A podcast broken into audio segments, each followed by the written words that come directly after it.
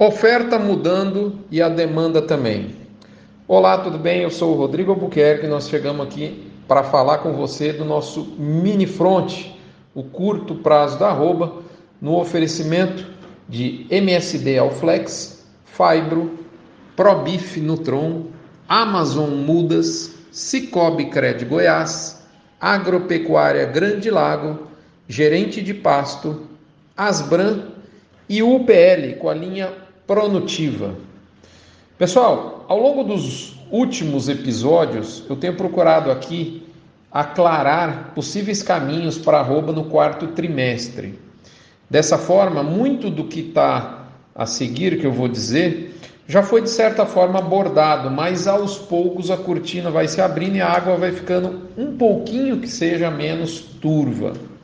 Eu nem vou comentar o episódio do início da semana do alarme falso de vaca louca, dessa vez um tema, na verdade, de saúde pública humana, promovido por uma matéria muito mal escrita e depois, logo depois, diga-se de passagem, muito bem editada pela mídia não especializada. Não que esse assunto não tenha preocupado, mas graças a Deus não foi confirmado. O que infelizmente está sendo confirmado é a contundente redução de rotação do motor China nas exportações de carne bovina do Brasil. Como nós dizemos aqui em Goiás, azedou o pé do frango por lá.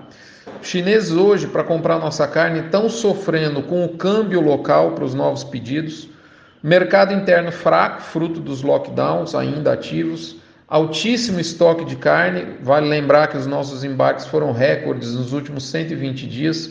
Uma reduzida fluidez nas vendas internas daquele mercado, queda no preço da carne para pedidos futuros para a indústria exportadora brasileira e o mais preocupante, casos relatados de renegociação de pedidos passados e que já estavam batido o martelo, ou seja, confirmado.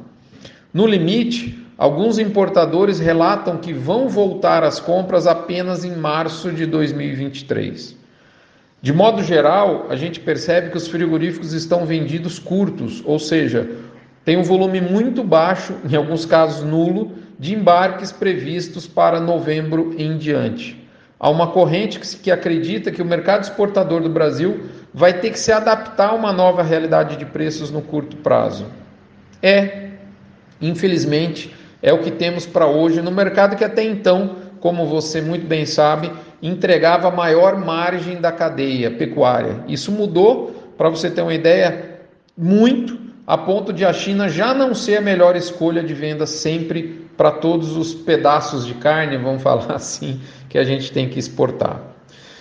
Pessoal, essas informações e as que eu vou dizer na sequência, reforçando, chegam no oferecimento de UPL com a linha Pronutiva o PL, para que você una, para que você tenha, melhor dizendo, saúde vegetal plena, produção de capim, ela te oferece produtos e soluções, suporte técnico, para que você de fato tenha uma pastagem que entregue massa em termos de qualidade e quantidade né, nessa nova safra, a maior safra agrícola que está entrando em vigência no país, que é a safra de capim. A UPL é nosso parceiro fundamental na propriedade que a gente administra.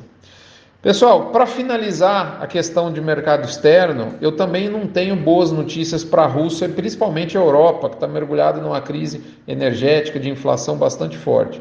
Cabe apenas a ressalva que tudo pode mudar em um prazo de 15 dias com relação à China, mas aquela história, né? A gente não sabe sempre o que está acontecendo com a China. Eles sabem tudo da gente e a gente sabe muito pouco ou quase nada deles. Mas, de toda forma, uma guinada abrupta para melhor não é o que importadores, exportadores e traders de carne com os quais conversamos pensam ser o caminho mais provável. Urge para nós aqui a abertura de novos mercados e essa prosa existe com bastante consistência, mas não para o curtíssimo prazo. Pois bem, com menor fluidez nas vendas externas, e é tudo, se for para resumir numa frase, tudo que eu acabei de dizer é exatamente isso, é provável a intensificação da política de redução de abates já deflagrada em algumas plantas, visto que o estoque de carnes no chão das indústrias está alto a ponto de agentes entenderem difícil o mercado interno conseguir dar vazão para todo esse volume, mesmo ele entrando em um momento de maior dinamismo devido à sazonalidade econômica tradicional de final de ano. Sob a demanda, são essas as informações. Não é bacana, mas é o que a gente tem para hoje. Do lado da oferta, em contrapartida, a gente entende que ela deverá diminuir gradativamente nas próximas quinzenas, visto que a atratividade do confinamento está para lá de péssima já faz alguns dias, inclusive. E também porque, apesar do retorno das chuvas, o gado gordo pronto ainda dependerá basicamente do confinamento para o atendimento do último trimestre. O desafio é que esse encurtamento da oferta está encontrando uma demanda também em dinâmica diferente, no caso em redução, colocando em xeque uma possível retomada de preços para arroba no curtíssimo prazo. Essa retomada pode até vir, mas está mais difícil. Em contrapartida, a atual redução no alojamento de gado confinado para terminação no finalzinho do ano e no primeiro trimestre de 2023 joga para esse período as esperanças de ares bem melhores para o boi gordo. É isso que a gente acredita.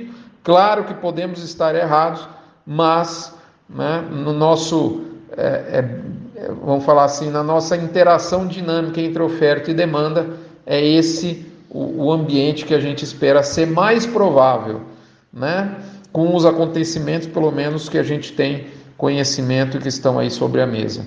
Mudanças drásticas em oferta e demanda podem ensejar, motivar mudanças nessa perspectiva, mas por hora, desculpe, é o que de fato a gente acredita.